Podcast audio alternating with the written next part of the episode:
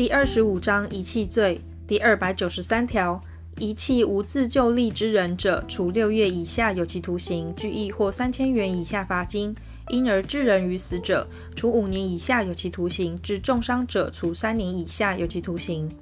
第二百九十四条，对于无自救力之人，依法令或契约因扶助、养育或保护而遗弃之，或不为其生存所必要之扶助、养育或保护者，处六月以上五年以下有期徒刑；因而致人于死者，处无期徒刑或七年以上有期徒刑；致重伤者，处三年以上十年以下有期徒刑。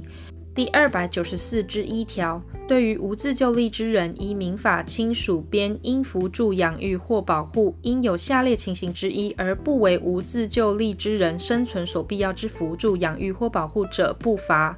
一、无自救力之人前为最轻本刑六月以上有期徒刑之罪之行为而侵害其生命、身体或自由者。